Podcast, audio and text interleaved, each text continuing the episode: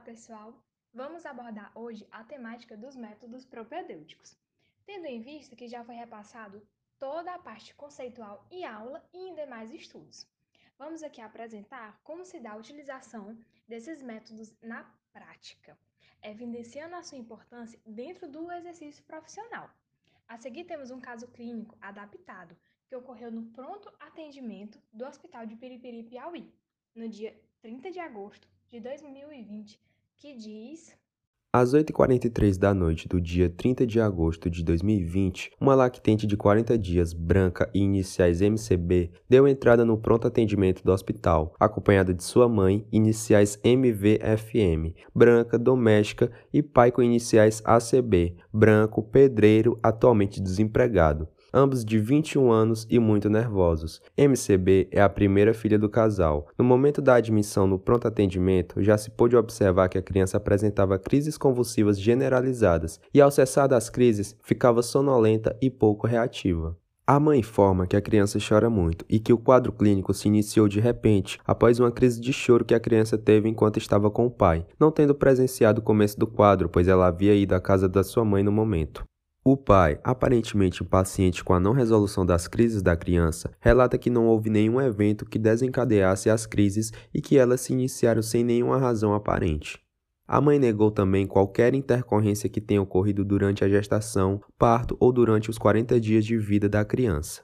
Medicou-se a criança com diazepam, o que foi suficiente para cessar as crises convulsivas. Posteriormente, os pais aparentavam estar aliviados e informaram que a criança estava em aleitamento materno exclusivo e não apresentou alteração da alimentação e comportamento nos dias anteriores.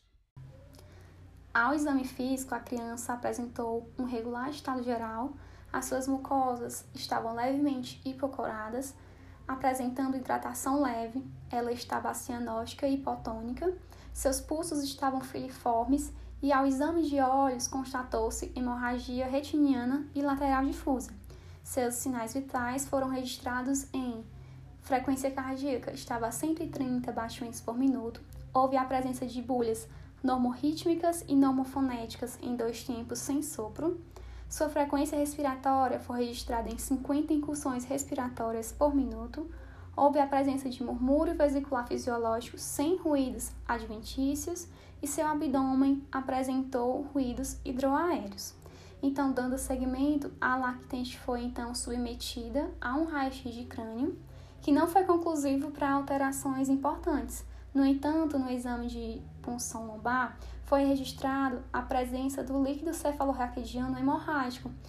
Posteriormente, foi realizada então uma tomografia de crânio, que evidenciou a presença de hemorragia interhemisférica na região do seio longitudinal superior e edema cerebral. Deste modo, a paciente foi encaminhada ao Centro de Terapia Intensiva Pediátrica. Observou-se que, após a admissão inicial, a mesma mantinha o seu estado geral regular Estava hipocorada, apresentou pulso filiforme, com uma baixa perfusão, seu enchimento capilar estava em torno de 5 segundos e com hipotônia global, com as pupilas fotorreagentes e isocóricas. As fontanelas não mortensas, já na somatoscopia, a mesma apresentou petequias na face, manchas arroxeadas na coxa direita e hematomas que em resolução seriam manchas esverdeadas na panturrilha esquerda, com a ausência de lesões a nível de cabeça e outros locais. O quadro evoluiu com crises convulsivas focais, deste modo foi ministrada a medicação fenobarbital, no caso cardenal, a fim de elevar o limiar de convulsão. A paciente também apresentou uma piora progressiva do quadro, Após três dias de internação, foi realizada uma nova TCE que evidenciou o aumento da hemorragia interhemisférica na região do seio longitudinal superior o edema e um edema cerebral. No dia posterior ao exame, a paciente evoluiu o quadro para óbito no quarto dia de internação, não sendo realizada uma necrópsia. Ou seja, diante do ocorrido, fazemos três perguntas a fim de discutir o diagnóstico do caso, deste modo possibilitando a conclusão do que houve se a paciente ela sofreu violência infantil. Primeira pergunta: quais os possíveis diagnósticos diferenciais da admissão né, da paciente no pronto atendimento? Uh, infecções congênitas de mãe para filha, não previamente identificadas, traumatismos acidentais e traumatismos não acidentais. Há alguma é, incompatibilidade entre a história relatada pelos pais e o quadro apresentado pela lactente? Quais os principais sinais que poderiam evidenciar um episódio de violência para a criança? Bem, a história relatada pelos pais afirma que o quadro clínico ele iniciou de forma repentina. Porém, essa informação é consistente à medida que se observa a gravidade das lesões apresentadas pela criança, a qual ela mostra hemorragia interhemisférica na região de eixo longitudinal superior e um edema cerebral.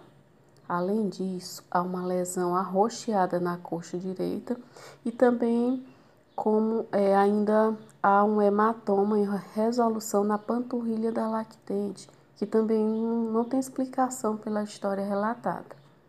A lactente ainda apresenta os três sinais do trauma craniano violento, que se caracteriza por uma hemorragia ou um hematoma cerebral, hemorragia na retina e edema cerebral.